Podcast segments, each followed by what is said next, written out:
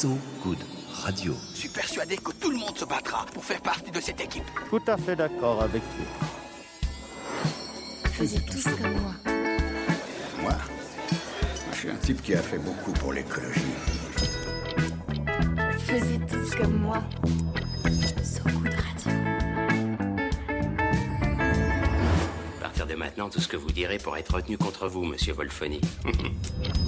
Bonsoir, bienvenue, salut, c'est Faisez tous comme moi que vous avez rejoint et avec moi Marie Arquier et lui Ronan Baucher. Bonjour. Et vous êtes sur ce Good Radio. Et je préviens, c'est pas si good. hein. Ce matin, tôt, du côté de Cibourg, c'est près de Saint-Jean-de-Luz, quatre personnes ont été heurtées par un train. Trois sont décédés. Le quatrième est dans un état grave. Alors, si je vous raconte ça, c'est pas pour le fait divers, hein, c'est qu'il s'agirait de, réfugiés. Et depuis que l'Espagne est devenue un des points d'entrée principal pour les réfugiés en Europe, on dénombre de nombreux accidents mortels aux alentours d'Ondaille. Donc, la frontière étant étroitement surveillée sous prétexte de risques terroristes, les contrôles se multiplient, obligeant les nouveaux arrivants à emprunter des voies parallèles dangereuses comme la rivière Bidassoa entre Irun et Hendaye où deux d'entre eux s'étaient noyés il y a quelques mois. Les associations basques, notamment la Fédération Etorkinekin, qui se mobilise pour accueillir ces arrivants, a appelé au rassemblement, c'est en ce moment même à Saint-Jean-de-Luz, pour rendre hommage aux victimes et dénoncer ces pratiques inhumaines.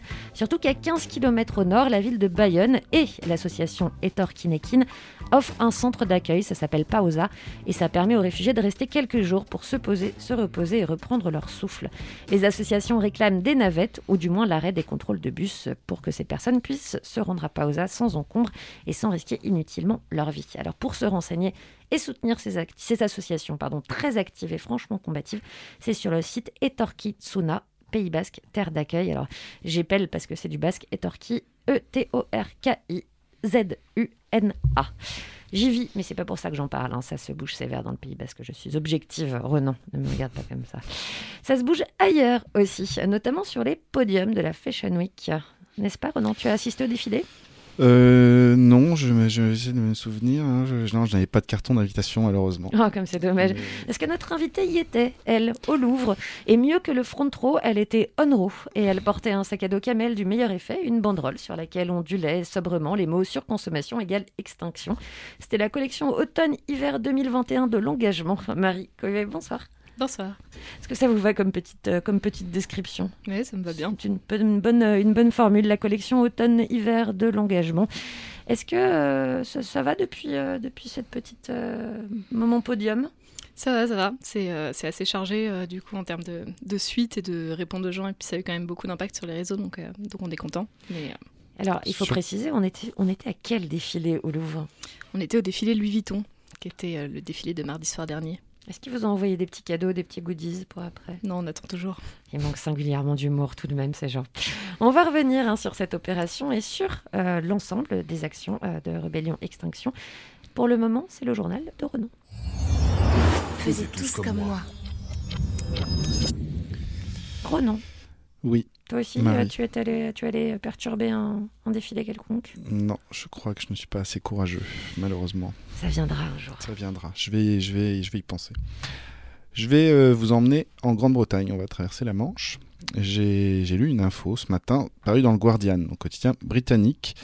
Je suis fair play, je vous donne un peu le contexte. La Grande-Bretagne va accueillir le, la COP26 à partir du 1er novembre à Glasgow.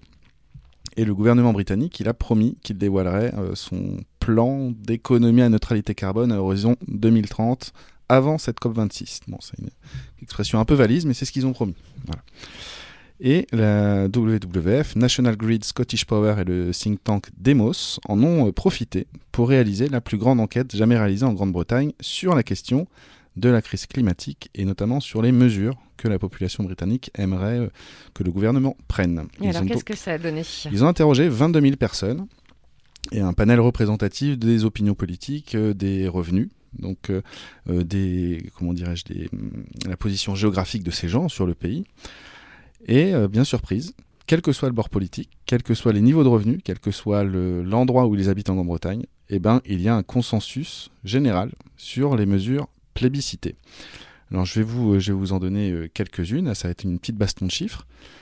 94%, 94% du panel vante la, taxe- carbone de 75 livres par tonne sur les produits polluants manufacturés et le BTP, et 95%, 94% de ce panel, je vais y arriver, veulent que les fonds récupérés par cette taxe soient ensuite fléchés vers les foyers les plus modestes. 93% euh, C'est énorme, 94%. C'est ce qu'on appelle un beau consensus. C'est euh, un, un score d'élection un peu, un peu russe, on va dire. Azerbaïdjanais. Voilà. Coordination euh, des transports publics gérés par le gouvernement local ou par les gouvernements locaux et non le secteur privé, plébiscité à 93%. On a eu la limitation de la vitesse à 60 miles par heure sur les autoroutes pour 82% des interrogés. Si jamais vous êtes déjà en Grande-Bretagne, des fois ça file assez vite sur les autoroutes. Ils aiment bien les, les grosses cylindrées. Euh, donc c'est assez étonnant qu'il y ait 92% des interrogés qui, qui plébiscitent ça. Euh, ils ont aussi euh, plébiscité des bons énergie et des taux d'intérêt réduits pour l'installation de pompes à chaleur et isoler les maisons des foyers les plus modestes. Ça, ça représente 77% des suffrages recueillis. On a aussi l'augmentation des tarifs aériens, particulièrement pour les, ce qu'on appelle les commuters aériens réguliers, 89%. Et pour 93% du panel. Une ré- aussi trouvent ça, trouvent ça très étrange quand un avion coûte 20 euros. Pardon? Eux aussi trouvent ça très étrange quand un avion coûte 20 euros. Il y a Oui. quelque chose de particulièrement dérangeant au billet d'avion 20 Très euros. étrange aussi, c'est les Anglais qu'on voit arriver à l'étranger par avion et qui font la fête. C'est un autre, euh, c'est autre chose encore. Et euh, qu'est-ce que je peux vous dire au-dessus? Réduction de 10% de la consommation de viande pour 93% de ce panel. Reste à savoir si le, donc, le gouvernement britannique va s'emparer de ces chiffres. Euh, on va dire qu'il s'en serait plutôt bien inspiré parce qu'il y a un consensus. Donc ça veut dire qu'il y aurait appui de la population. Et oui, c'est c'est un peu mathématique. L'enquête s'appelle The Climate Consensus et est consultable sur demos, demos.co.uk. C'est plutôt pas mal, non? C'est plutôt pas mal. Marie Cohuet euh, d'Extinction Rebellion, d'ailleurs, euh, on est en Grande-Bretagne et c'est là qu'a vu le jour, je crois, Extinction Rebellion en Ouais. 2018. Un petit, un petit mot sur ces chiffres plutôt, euh, plutôt encourageants et assez, euh, assez surprenants en termes de pourcentage. Yes. Euh, moi, je suis des Amis de la Terre, mais je suis aussi. Enfin voilà, je fais des actions avec Extinction Rebellion aussi. Euh, en fait, je trouve ça vraiment. En fait, c'est quelque chose qui est assez surprenant et on l'a vu en France aussi avec la Convention citoyenne pour le climat. Les gouvernements, ils ont tendance à être hyper frileux, à imposer des mesures écologiques, à dire non mais attendez, on peut pas faire ça, euh, tout ça. Ce qu'on voit autant là qu'avec la Convention citoyenne, c'est qu'à partir du moment où les mesures sont justes socialement, les gens sont prêts à aller assez loin, ils sont assez radicaux dans leur mode de pensée. Euh, et qu'en fait, on n'a pas à avoir peur d'imposer des ruptures, des décisions qui, soient à la hauteur, quoi. À partir du moment où elles sont justes. Donc les gouvernements cessent de se planquer quelque part derrière euh, la population en disant mais personne n'acceptera. C'est ça. Surtout qu'ils appuieraient, sans doute. Ces, ces trucs-là. Vous avez une mesure euh, phare? Que si vous aviez été interrogé là, sur ce panel, vous auriez dit quoi? Euh, non, moi je pense que ça passe par, euh, avant tout par la justice sociale. Donc euh, ça passe effectivement, je pense que taxe carbone qui soit ensuite redistribuée et fléchée vers les, les foyers les plus modestes, c'est un truc phare. Tout ce qui est réforme de l'héritage, réforme de, la, en fait, de la fiscalité, je pense que c'est vraiment un truc clé qui va permettre ensuite de flécher des investissements vers, vers des choses vertes. Quoi. Alors, on continue à discuter avec Marie Covet des Amis de la Terre et des- d'Extinction Rebellion, qui a, entre autres, interrompu un défilé Vuitton il y a quelques jours. Non, parce qu'elle a défilé comme tout le monde et elle a été prise en photo jusqu'au bout. Donc finalement, c'était pas une interruption, c'était une participation à ce défilé Vuitton. On continue à en discuter, mais c'est juste après de la musique, de la musique euh, qui date euh, un peu d'hier. C'est du know- Brésil ou pas? Non, ça vient pas du Oh. Brésil, désolé. J'ai changé un peu de, de, de région. Je suis plutôt du côté des États-Unis avec Mozy et I Know It sur ce Good Radio. Internet, light beams, screen light, brain freeze. What is that? Sightseeing, get me back. My hands bleed, You're pretty as hell. Are you really human? I can never tell. What else can you say besides? In love with the machine, it's picture time. It's just you and me. Ain't nobody else like me. Your heart's pure as gold. Finna be addicted till I'm gray and old. Am I real to you if I don't post? Am I real to you if I don't post? Am I real to you if I don't post? Am I real to you if I don't post? Am I real to you if I don't post? Am I real to you if I don't post? Am I real to you if I don't post? Did I do it well if I don't post? You greedy as hell. AI girl got me under a spell. These human girls don't give me like you do. Advertise what I just searched, you so damn cute. It's just start of bundle. Piling up, disconnect, so I dial it up. Can't get my hands off you. Need to get this filter for you. Dope. Dopamine levels rising, let's keep it up there. Click. I know you know I'm addicted. Am I real to you if I don't post? Am I real to you if I don't post? Am I real to you if I don't post? Did I do it well if I don't post? Internet, light beams, screen light, brain freeze. What is that? Sightseeing, get me back. My hands beat.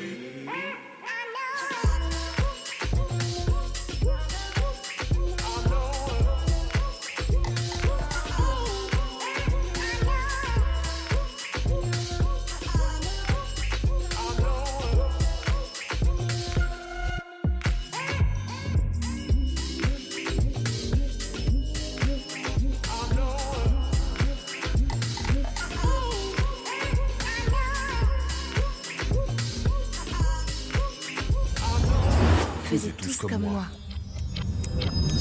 Et ce titre avec Kate Ranada, euh, ça discute la question de l'addiction au réseau social en très très bonne musique à titre de musique. Donc, euh, et puis d'un engagement à un autre, nous revoilà avec Marie Couillet, pardon, bah, je viens de le prononcer correctement, et euh, des Amis de la Terre, et qui a mené avec euh, Extinction Rebellion une action assez médiatique ces derniers jours. Ouais, complètement. Bah, du coup, on a interrompu le, le défilé euh, Louis Vuitton en s'infiltrant euh, et en essayant d'y porter des messages qui ne pénètrent pas d'habitude les, les murs et les tapis rouges. Ce message était surconsommation égale extinction. Ouais, c'est c'est le message qui est passé. Alors, c'est vrai que nous, on a eu un peu peur au début que le message qui soit retenu, ce soit euh, qu'on culpabilise les consommateurs. Alors que, bon, dans l'idéal, on avait cinq autres messages et cinq autres personnes infiltrées dans la salle qui n'ont pas toutes pu défiler.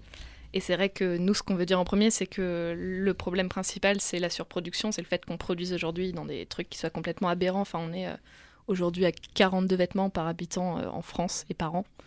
Euh, donc, ce qu'on veut dire aujourd'hui, c'est que bah, les marques, il va falloir qu'elles avancent sérieusement et que c'est pas simplement le rôle des marques, qu'il va aussi falloir que le gouvernement intervienne sérieusement et impose des contraintes. Et ça, on le voit en ce moment, il y a des négociations entre le gouvernement et le secteur textile, et ils font vraiment bloc les grandes marques et le gouvernement pour empêcher toute mesure ambitieuse. euh, C'est-à-dire qu'il faudrait par exemple faire une mesure pour interdire, je caricature, hein, pour interdire à chaque personne d'acheter plus de tant de vêtements par an, ou alors plutôt à- aux entreprises d'inter- d'interdire de produire plus de tant de vêtements par an. Ouais, exactement. L'idée, c'est d'imposer des limites sur les volumes de production. Donc, de se dire, euh, bah, on est dans une planète finie. euh, les seuils carbone dans lesquels on doit rester, c'est euh, un seuil euh, fixe. Et du coup, bah, on, va, euh, on va produire à cette hauteur-là. quoi. Alors revenons d'abord sur l'action qui a été menée. Hein. Euh, vous disiez qu'il était censé avoir cinq messages. Quels étaient les autres messages? Alors, il y avait des messages autour de la complicité euh, entre Emmanuel Macron et euh, LVMH, parce qu'on sait qu'il est très proche de, de Bernard Non. Arnault. Non. Ils sont copains comme cochons. Et puis, euh, il y avait des des... amis. Ouais. Enfin, je sais qu'on va se faire des amis. Il y avait des messages qui étaient, qui étaient, vraiment, très, euh, qui étaient vraiment très centrés sur la surproduction, justement, euh, où on, on revenait euh, là-dessus. Euh, voilà, globalement, c'était ça. Alors pourquoi ils n'ont pas réussi à, à défiler ces autres messages Alors, Ouais, ils Vous ont- êtes la seule à avoir pu monter sur scène Non, non, non, on a été quatre. Sur le podium. Euh, Il y a une personne qui a été plaquée tout de suite par un vigile qui lui a foncé dedans euh, euh, et qui m'a qui m'a servi de diversion d'ailleurs. Euh, Il y a deux personnes qui ont défilé, mais dans le, dans le T, donc pas sur l'allée centrale, donc qui était quand même beaucoup moins visible euh, de la presse, des caméras et puis des, des gens qui étaient dans la, la salle. Et la dernière personne a défilé euh, pendant le final, donc euh, le moment où les mannequins sont à queue leu donc c'est vrai que c'était aussi beaucoup moins visible et puis que lui s'est fait dégager aussi beaucoup plus rapidement. Quoi. Vous êtes- Vous, vous avez réussi à aller jusqu'au bout. Bah, moi j'ai marché, ouais, je pense qu'ils ont été un peu surpris et puis je pense qu'il y a aussi une dimension de pas faire de scandale euh, qui, est, qui est quand même euh, importante dans ce milieu-là. Du coup ils ont dû hésiter assez longtemps avant de se dire ok est-ce que c'est c'est mieux de, de la laisser passer, de la laisser passer en pensant faire que c'est un si- happening artistique, quelque chose. Oui. Et là, euh, vous avez commencé à le dire, hein, mais pourquoi avoir ci- ciblé Vuitton particulièrement? Alors on a ciblé Vuitton euh, déjà parce que il y a cette idée que les marques de luxe c'est le petit artisanat, euh, le savoir-faire français, euh, tout ça. Euh, dans les faits c'est pas vrai. Louis Vuitton aujourd'hui c'est 60% de, la production qui est délocalisée donc c'est quand même important. Par ailleurs en fait c'est vraiment, enfin ils, sont hyper cyniques sur la mesure, sur les mesures environnementales. C'est une entreprise qui vous annonce qu'elle va réduire fortement leurs émissions et qui euh, exclut du calcul toute la production de leurs sous-traitants. Donc c'est facile dans ce cas-là de, de réduire. Et puis, euh, il y a toute une dimension sociale aussi qui, nous, nous paraît euh, complètement oblitérée. Il y a eu un gros scandale, par exemple, sur les cuirs de Louis Vuitton. Ils s'approvisionnent en, Italie. Et c'est dans des ateliers qui exploitent des sans-papiers. Ça avait été révélé il y a quelques années par, par des journalistes. Donc, pour, pour une entreprise qui vend des ceintures à 750 balles, c'est quand même un truc un peu problématique. 150 Peut-être que, je- peut-être que je minimise. ouais. On va se faire des amis. Oui, non, mais c'est vrai que c'est vrai qu'on peut se poser la question parce que euh, justement, pourquoi euh, s'adresser au luxe? On- Vous êtes en train d'y répondre parce que le luxe, dans l'esprit commun, apparaît plutôt comme l'endroit moins touché, on va dire, par euh, par euh, ce genre de scandale. Le, le scandale venant souvent de la masse production des des H&M, Uniqlo, etc. Donc, pourquoi avoir voulu Est-ce que c'était volontaire de vouloir mettre la lumière sur le luxe sans vouloir faire un, Ouais, non, mais alors. pléonasme Bon après, on, enfin, on va pas se cacher non plus. Il y a aussi une question de visibilité qui est hyper importante. Ça, c'est des sphères qui sont des sphères de pouvoir. Enfin, vous arriviez dans la salle, vous étiez euh, sous les dorures du Louvre. Il y avait trois stars au mètre carré. Enfin, c'était, c'était quand même important en termes de visibilité et d'apporter le message. Puis après, il y a aussi vraiment un côté euh, responsabilité. Les, les maisons de mode aujourd'hui, les grandes maisons, c'est elles qui, qui imposent les tendances et c'est sur elles que la fast fashion va ensuite s'appuyer.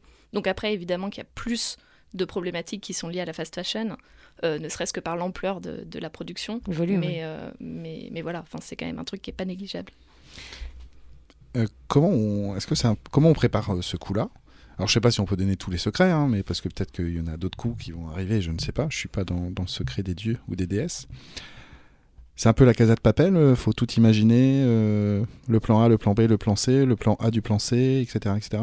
Ouais, c'est un peu ça. Bah, bon, là, on peut en parler un peu, parce que de toute façon, il y a une caméra de brut qui nous avait suivis, donc euh, donc il y a des parties de secrets qu'on filtré, et puis ça ne nous empêchera pas de faire d'autres coups avec d'autres stratagèmes. Euh, mais oui, globalement, c'est un truc qui se prépare quelques semaines à quelques mois en avance, euh, dans lequel on essaye, nous, de- d'imaginer toutes les possibilités et de- de- d'improviser au mieux. Donc, on, commence par un gros travail d'enquête de qui travaille sur place, quelles sont les personnes qui entrent, comment on fait, quel ticket d'invitation, tout ça. Puis après, nous, on essaye de monter les mythos, qui s'insèrent bien dans ces scénarios-là, et de, de pouvoir euh, monter à ce moment-là. Quel était le plus gros mytho à, à monter et à Mhm. réussir, sans lequel euh, tout, tout- tout- tout serait mis par terre en fait? Il y en a eu, euh, je pense que le plus gros mytho, euh, en tout cas pour moi, ça a été le moment où il a fallu euh, vraiment, parce qu'en gros on est rentré une première fois en passant des contrôles de sécurité en disant qu'on était des employés, et là c'est passé relativement crème. Mais après il fallait ressortir de la pyramide du Louvre, marcher euh, dans la cour et puis... euh, Oui, parce que arriver, pour ceux qui euh, ne sont pas au courant, ça se passait sous la pyramide du Louvre. Alors sous la pyramide, c'était la préparation, les sets maquillages, tout ça, euh, les, les habillages, et puis après dans une galerie, donc il fallait ressortir sur la place, faire une espèce de détour et rentrer dans une galerie parallèle, euh, qui était une galerie longue, quoi. Et du coup, donc là, euh, on- enfin, on- c'était quelques minutes avant le début du défilé, donc euh, on commence, euh, une personne qui était déjà sur place nous dit, ok, là, il faudrait peut-être euh, rappliquer. Et en fait, il nous dit, on pensait que les cartons d'invitation seraient plus vérifiés à, à ce point-là des contrôles, mais en fait, il, le- il les vérifie encore. Et du coup, moi, j'ai vraiment eu du bol, parce qu'il y a Catherine Deneuve qui est passée juste devant moi, donc il y a eu un petit focus des regards sur elle. Et euh, moi, du coup, j'ai pris mon téléphone, euh, j'ai fait comme si j'avais une grande conversation en train d'engueuler quelqu'un, et puis j'ai tracé tout droit euh, en mode. euh, en espérant que ça passe, et c'est passé. Donc, Merci Catherine. contente. Merci Catherine. Merci Catherine. Alors, le sujet environnemental écologique, c'est au cœur de un peu de toutes les stratégies comme de la masse euh, production, de la fast fashion. Est-ce que c'est aussi au, cœur des stratégies comme du luxe? Est-ce que vous avez vu une évolution sur ce sujet? Ouais, complètement. Bah, on a vu, euh, là, il y a Kering, euh, qui est le, grand concurrent de, LVMH, qui a lancé le Fashion Pact en grande pompe avec, avec Emmanuel Macron. et en fait, on- on sent qu'il y a vraiment une espèce de... Enfin voilà, eux, ils, basent toute leur communication à la fois sur l'artisanat, etc., puis la, rareté du produit, comme si, du coup, euh, cette rareté-là, c'était un truc qui était par essence euh, hyper, euh, hyper écolo. Et puis, il y a tout le, enfin, voilà, tout le côté soin apporté aux matériaux, approvisionnement... pas de polyester chez nous. Enfin voilà, vous avez tout ce côté qui est, vraiment mis en avant maintenant de façon extrêmement importante. Et alors, euh, est-ce que justement il y a un danger dans cette politique de greenwashing euh, qui a aussi bien en fast fashion que dans le luxe, là, pour le- le- les, deux, les deux mélangés? Ouais, bah complètement. Pour moi, le danger principal, c'est justement euh, c'est le côté que le consommateur le prenne pour lui et qu'en fait les marques arrivent à bâtir un discours où elles disent bah, globalement c'est au consommateur, à la consommatrice de choisir ce dont ils ont besoin et de voir s'ils ont envie de faire des investissements côté éthique ou pas. Et puis de se dire aussi, euh, ok, euh, parce qu'une euh, parce qu'une marque a une collection avec trois fibres recyclées et trois pales de, de canard approvisionnées durablement, on est sur un truc où on, est, on est bon et on est dans les clous par rapport à l'accord de Paris. Alors qu'en fait, on sait qu'au vu de l'urgence climatique dans laquelle on est, et puis au vu des atteintes aux droits humains qui sont, qui sont effectuées par, par cette industrie-là, on est face à un truc où on aurait besoin de décisions vraiment de rupture. Donc, trois, trois vêtements collection éthique par an, ça va clairement pas suffire. Du coup, il faut, faut pas qu'il y ait un renversement de la responsabilité qui s'opère à cause de leur com. Il faut vraiment qu'on qu'on garde en tête que c'est avant tout aux marques et au gouvernement d'imposer un cadre collectif pour qu'on puisse euh, bah, continuer à vivre sur cette planète. Est-ce que, d'après vous, le, le luxe, il a de la place dans le monde qu'on a appelé de demain, assez vite, ou le monde d'après? Dans le sens où, euh, dans le luxe, euh, vous parliez d'artisanat tout à l'heure, mais il y a quand même des, des- filières d'excellence qui, qui, qui, de- qui- qui font rêver plein de, plein de petits, de petites. Euh, je pense à la haute gastronomie, par exemple, puis ça, ça transmet aussi des, des savoir-faire Même dans le textile. même dans le textile. Mais voilà, je reviens du coup à la question de, de départ. Est-ce que le luxe, selon vous, il a quand même, euh, il, il a de la place au-delà de l'opulence qu'on va peut-être euh, annuler? Ouais, bah, enfin, moi, j'ai j'ai vraiment pas euh, intention de dire, ok, on va faire tabula rasa de tout le système et, euh, et il restera que des cendres et après on rebâtira un nombre nouveau. Euh, j'ai clairement pas toutes les réponses et moi, je viens pas de cette industrie moi-même et notre approche euh, aux Amis de la Terre, mais dans plein de mouvements euh, écolo-social, c'est de dire, on va construire le monde d'après avec les gens qui travaillent aujourd'hui dans le secteur. Et du coup, le but, c'est de nous arriver avec des données scientifiques, d'arriver avec des données sur la situation sociale, et après de discuter avec, avec les, les gens qui sont directement concernés dans le secteur, et de voir ce qu'on peut garder, ce qu'on peut, ce peut laisser. Mais voilà, clairement, enfin, quand on, a beaucoup parlé là récemment des bullshit jobs, euh, des trucs, euh, des métiers qui faisaient pas sens. euh, dans le luxe aujourd'hui, il y a plein de métiers qui font sens. Enfin, toute la création du beau, c'est pas des choses qu'on peut qu'on peut balayer d'un revers de main et c'est pas c'est pas notre propos de, de dire que ce serait le cas. Mais voilà, il y, a- des transformations qui sont vraiment importantes à faire, quoi. Vous disiez que vous vouliez discuter avec, avec ces industries-là. Est-ce que vous aviez déjà essayé de contacter LVMH Euh, alors, euh, je sais qu'il y a une campagne, en fait, enfin, que le but, là, nous, euh, aux Amis de la Terre, on a une campagne qui porte sur les thèmes de surproduction. Et du coup, la négociation avec les acteurs, c'est vraiment l'essence de ce qu'on fait. Donc, les personnes qui sont, dans le, enfin, voilà, qui sont chargées de campagne aux, aux AT euh, vont effectivement commencer à amorcer des discussions avec, avec l'industrie et discuter. Mais oui, il y, y a des dialogues qui se font. Pour le moment, on n'a pas... on n'a pas discuté euh, de façon directe avec LVMH parce qu'on est face à des. Enfin voilà, face à un greenwashing qui est beaucoup trop grand. Mais par contre, on discute beaucoup. Il y a des petites coalitions de marques éthiques qui vraiment, elles, euh, essayent de changer leurs pratiques d'une façon qui est, qui est réelle. Euh, et nous, on discute beaucoup avec, euh, avec ces coalitions-là et avec ces marques-là. Alors, on va continuer à discuter hein, de tout ça, mais juste avant, une petite musique que vous avez choisie. Ouais. Qu'est-ce que c'est? Pourquoi vous avez choisi cette musique? Et moi, j'ai pas été très originale parce que du coup, c'est C'est la musique du défilé. de Queen. ouais, ça, aurait pu parce que je crois que c'était Woodkid, enfin l'arrangement bizarre de Woodkid.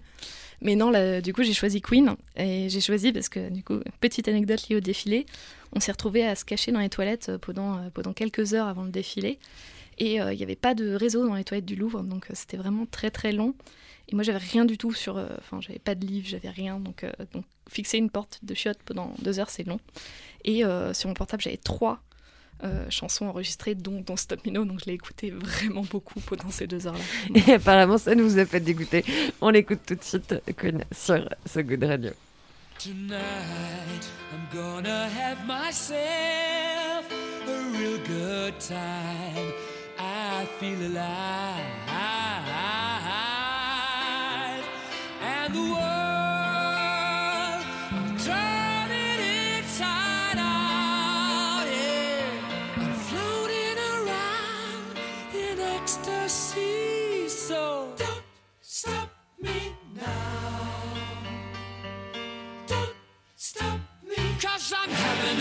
time,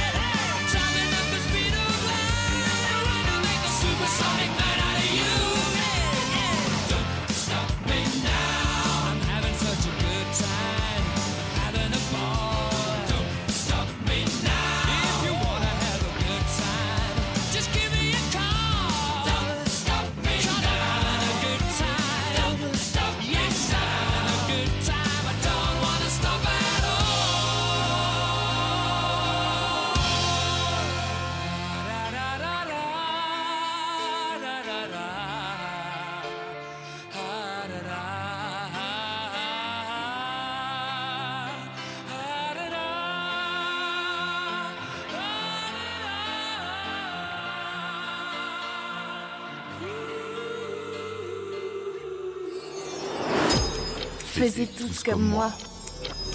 De retour sur So Good Radio avec notre invitée Marie Cohuet euh, qui a perturbé, on peut dire ça comme ça, perturbé? On peut dire ça. Ou euh, je sais pas, on a fait une collab avec Louis Vuitton. Ou amuser ceux qui n'y étaient pas. Voilà, ouais, amuser ceux qui n'étaient pas, ou fait une collab avec Louis Vuitton, mais une collab euh, inconsciente de la part de Louis Vuitton. Ils ne le savaient pas, ils n'étaient pas au courant. Qui Voilà, s'est servi de Catherine Deneuve aussi. qui s'est servi de Catherine Deneuve, enfin notre invitée. Donc il y a eu une semaine un peu palpitante. hein.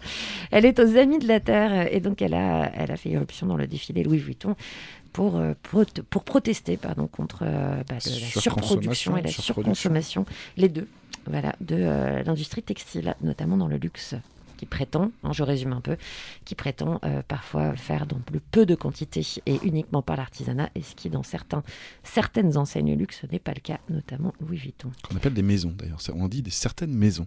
À certaines maisons, oui. Il y, en a, il y en a certaines, c'est pas des maisons. Des grands, grands HLM de luxe. Marie euh, Coé, euh, donc vous faites partie des Amis de la Terre. Les Amis de la Terre, si on devait le présenter rapidement. Ah, Les Amis de la Terre, c'est une association qui est une vieille association environnementale qui, a de la bouteille et euh, qui, euh, bah, en fait, qui se bat sur euh, plusieurs fronts avec pour but toujours d'utiliser plein de leviers d'action. Donc, euh, à la fois, on va euh, mener des négociations directement avec les entreprises, les politiques, euh, les banques, enfin un peu tout le monde. Et puis, euh, on utilise aussi des leviers d'action directe, de mobilisation citoyenne, des pétitions, enfin voilà, tout ce qu'on peut utiliser comme outil, on utilise. Et le but, c'est d'obtenir un cadre dans lequel on aurait des sociétés soutenables et dans lequel on, bah, on pourrait vivre dans un monde où on serait heureux et où on ne serait pas soumis à des menaces. Elle, elle rassemble aussi plusieurs euh, autres collectifs ou plusieurs associations qui. Je, je me souviens de Lucie Pinson qu'on avait reçu. Ouais, euh, ouais, Reclaim Finance. Ouais. Ouais, typiquement, voilà, il y, a- il y a des associations affiliées. Donc, euh, Reclaim Finance, vous l'avez cité, il s'occupe de la finance et de- d'essayer de, d'avoir des investissements euh, qui soient moins carbonés. Euh, et puis, on a par exemple Canopé, qui est une association qui s'occupe des forêts en France euh, et qui essaye de, voilà, de les préserver. Alors, si on devait euh, dresser un portrait succinct, je sais que c'est compliqué, hein, mais de la relation euh, de l'industrie textile aujourd'hui au réchauffement climatique et à la perte de biodiversité, quels seraient les grands axes de cette relation? C'est une relation un peu euh, toxique? C'est une relation toxique. Euh, c'est une relation toxique. Aujourd'hui, le textile, on est à un peu moins de 10% euh, en termes de 10% des effets de serre mondiaux, donc c'est vraiment une part considérable en fait. Euh, on est euh, à, euh, on est à, enfin, des chiffres de pollution des cours d'eau qui sont extrêmement importants. 101 milliards de vêtements vendus par an dans le monde, donc c'est un truc qui est complètement, qui est complètement incroyable. Euh, 42 pour la France, je le disais tout à l'heure. On est sur, des, sur, des, sur une industrie qui, qui, pro- qui utilise énormément de pesticides et qui est responsable aussi de, de la pollution de- d'un cinquième des cours d'eau. Donc on est vraiment sur quelque chose d'important. un cinquième. Un cinquième des... Enfin, attendez que je m'embrouille pas dans mes chiffres, mais c'est un cinquième de la pollution des cours d'eau qui est causée par euh, l'industrie. Gros chiffre. par les teintures notamment. Alors là, récemment, euh, le GIEC a publié la première partie de son sixième rapport, plutôt alarmant en août. La COP26, ça aura lieu du 1er au 12 novembre à Glasgow, sous présidence britannique. L'UICN, qui avait lieu à Marseille, ça a montré légèrement ses limites, ses planchers ou plafonds euh, de verre, de métal, de textile. Enfin, C'était compliqué en septembre. Alors, comment est-ce qu'on continue à se battre face à de telles prévisions d'un côté et de telles inactions de l'autre.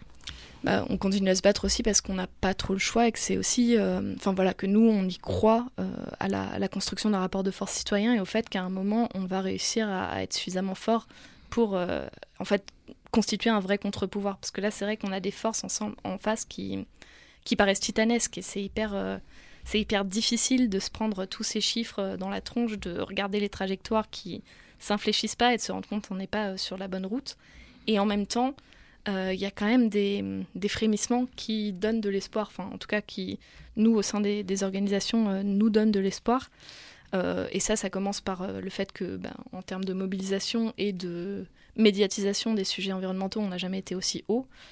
Et puis que nous, on n'a jamais, on, n'a jamais eu autant de gens qui ont rejoint nos collectifs, qui, qui se mobilisent. Et c'est hum, une question, j'assume, un peu provocante peut-être. C'est pas plutôt en s'engageant en politique qu'on peut agir concrètement? C'est une question peut-être toute bête, hein, mais euh, Bah, je pense que pour tout que le monde- rapport de force il soit en votre faveur? Ouais, mais complètement. Je, pense qu'il y a un rôle du politique et qu'on peut pas, euh, enfin, on peut pas nous faire tabula rasa de ça. euh, Enfin, c'est- pas possible.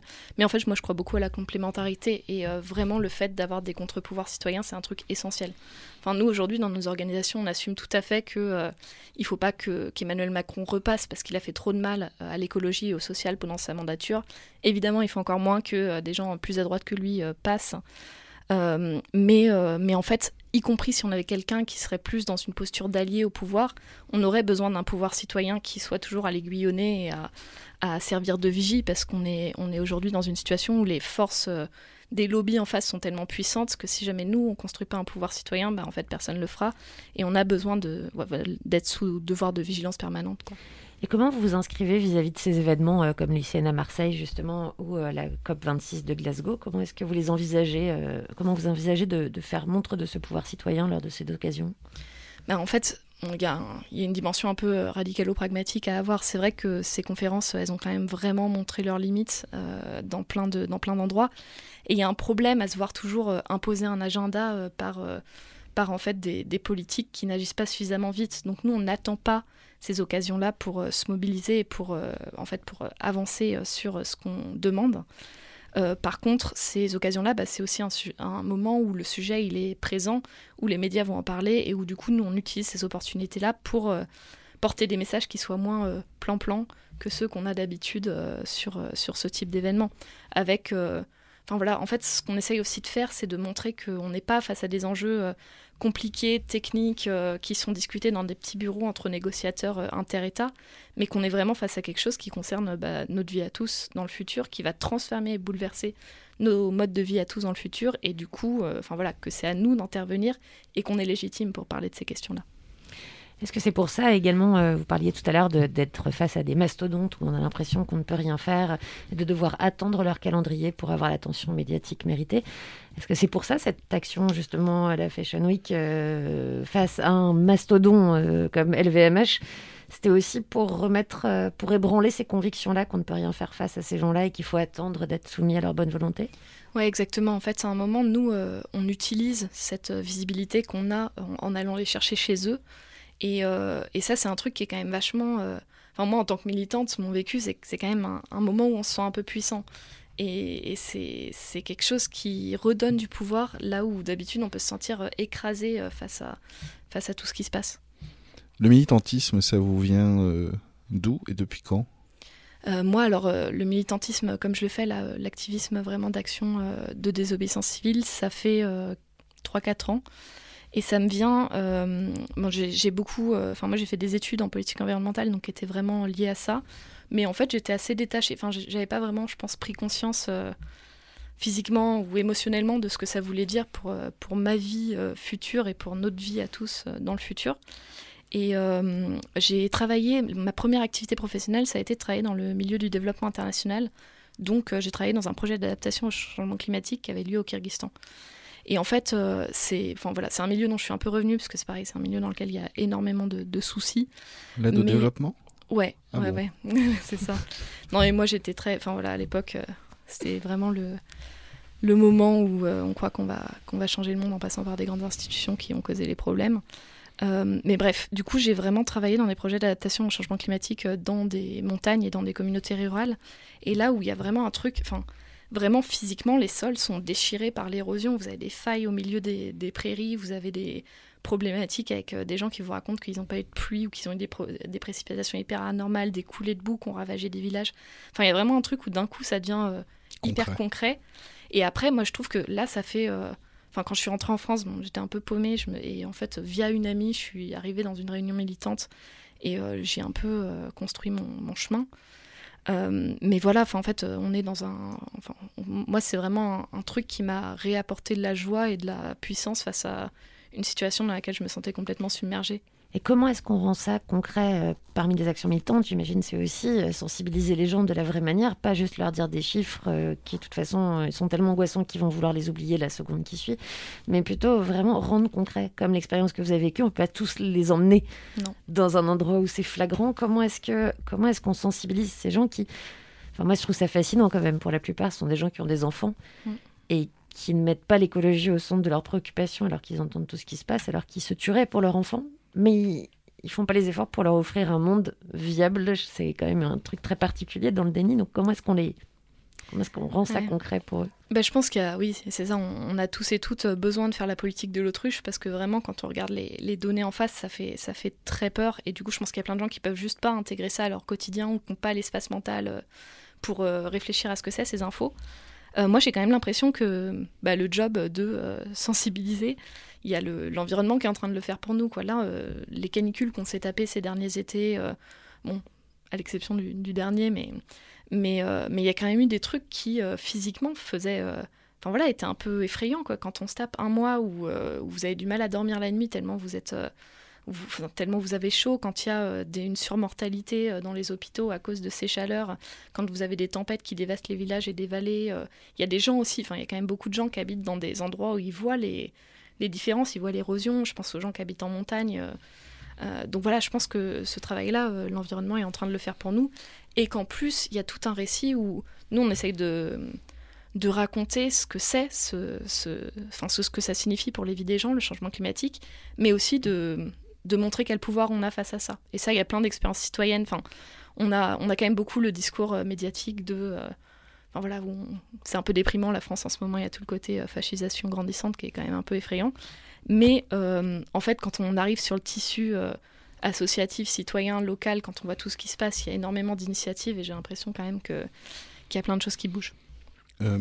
Souvent, on peut aussi entendre de, dans, dans ceux qui sont militants, enfin, quand on est à l'extérieur de ça, c'est un peu des grandes paroles, des grands discours. Euh, si je caricature un peu Béni Oui Oui. Est-ce que dans vos amis, le fait qu'ils vous aient vu euh, faire cette grande action, ce que j'appelle être une grande action, parce que pour ceux qui savent pas, mais rentrer dans le Louvre comme ça, un petit peu en loose day, c'est pas facile. Euh, mélanger avec, euh, à mon avis, une sécurité d'un défilé de mode, ça doit pas être en- encore moins facile. Est-ce qu'il y a des amis à vous qui ont changé d'avis sur cet engagement-là que vous voyez prendre? Parce qu'on peut dire, c'est des. Je caricature, hein, c'est des fumeurs de joint, c'est des. Enfin voilà, tout ça, c'est des zadistes, etc. etc. Ouais, plus que des amis, parce que moi j'ai quand même des amis qui sont assez proches de, de ces cercles-là, mais euh, par exemple, je le vois sur des amis de mes parents ou sur des, enfin ou même sur mes grands-parents, sur des gens euh, qui euh, qui votent à droite euh, et qui euh, sont dans Vous venez des. de outer vos parents, c'est pas ça? Non, non, non. En plus, mes parents, non, pas du tout. mais, euh, mais non, mais enfin, je, je vois le. En fait, il y a vraiment des gens qui, étaient sur un truc un peu. euh, sur un mode, euh, ouais, t'es bien mignonne avec tes petites actions, euh, c'est sympathique. À d'un coup, enfin, quand vous arrivez à passer des messages et à, expliquer le, détail, parce que c'est souvent hyper dur, on a des temps d'audience hyper limités, on se bat vraiment pour. Enfin, face à face à un Zemmour qui a tous les plateaux qui lui ouvrent les bras. Nous, quand on a deux minutes d'audience sur une chaîne nationale, c'est vraiment le bout du monde euh, une fois par mois, quoi. C'est difficile du coup de porter un discours nuancé. Et du coup, très rapidement, on se retrouve à être caricaturé, à être euh, accolé dans des positions de. Enfin voilà, Macron l'a très bien fait, euh, d'Amish. euh, gens qui veulent retourner dans des, dans des grottes, tout ça, hein. euh, bouffeur de graines, ouais.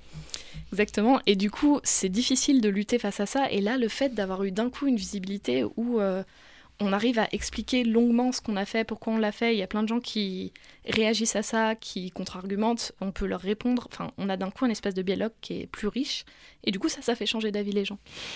Est-ce que, euh, est-ce que vous avez vu une petite différence quand même pour terminer Euh, euh, Je pense qu'il y a quelques années, LVMH vous aurait potentiellement attaqué en justice. Là, ce serait quand même la honte pour eux de le faire. Est-ce que ça, c'est quand même pas encourageant? Enfin, je ne sais pas s'ils vont le faire ou pas, je ne sais pas ce que vous risquez exactement, mais en soi, s'ils le faisaient, je pense que pour leur stratégie de communication, ce serait catastrophique. Est-ce que ça, c'est pas un plus quand même? Si, si, complètement. Enfin, en fait, moi, même plus que LVMH, parce que je pense que, on en parlait en début d'émission, je pense que eux, à tout prix, c'est éviter le scandale. Donc, euh, effectivement, je pense qu'il n'y aura pas de suite à ça.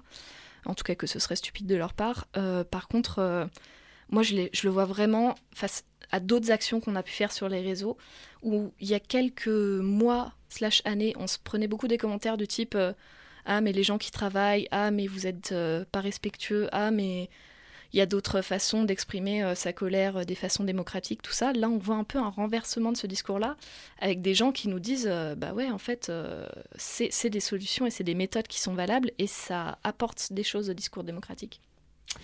Mais On va rester quand même sur cette petite note d'espoir. C'est nécessaire un mardi Oui. soir de rester sur une note d'espoir. Ouais, Pas seulement parce que ça rime. Il y a, y a eu plaisir quand même d'aller jusqu'au bout du, Ouais. Ouais. Ouais, oui. ouais. Vous êtes pris un peu pour le. Comme si vous défiliez vraiment en dehors du message Non, c'était surtout la jouissance d'avoir fait le truc après Ouais. ces deux heures dans les chiottes là, et puis euh, et puis la peur de se faire choper, c'était quand même vraiment, euh, c'était quand même vraiment jouissif d'arriver au bout. Ah, puis en même temps, vous avez défilé pour Louis Vuitton. Un jour, ça. ce sera une compétence Ça se met sur un CV, ça? Là, je me suis dit que ce serait une super, euh, une super occasion quand on jouera au jeu à boire. Là, j'ai jamais. euh, bon. J'ai jamais défilé pour Louis Vuitton. Merci, Marie Cohuet, d'avoir été avec nous. Et vous restez un petit peu, hein, parce qu'on on écoute de la musique. Vous restez avec nous.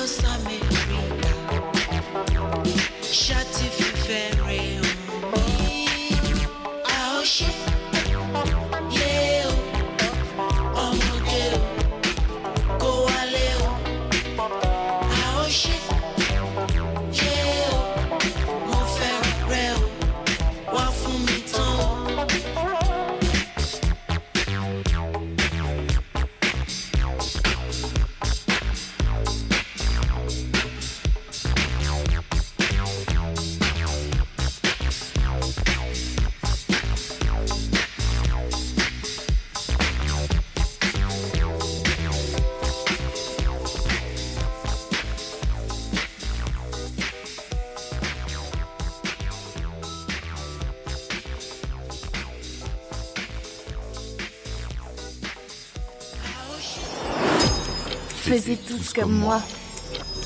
Et oui, c'est la fin de cette émission sur So Good Radio, mais le début d'une autre qui commencera demain à 19h, Renan.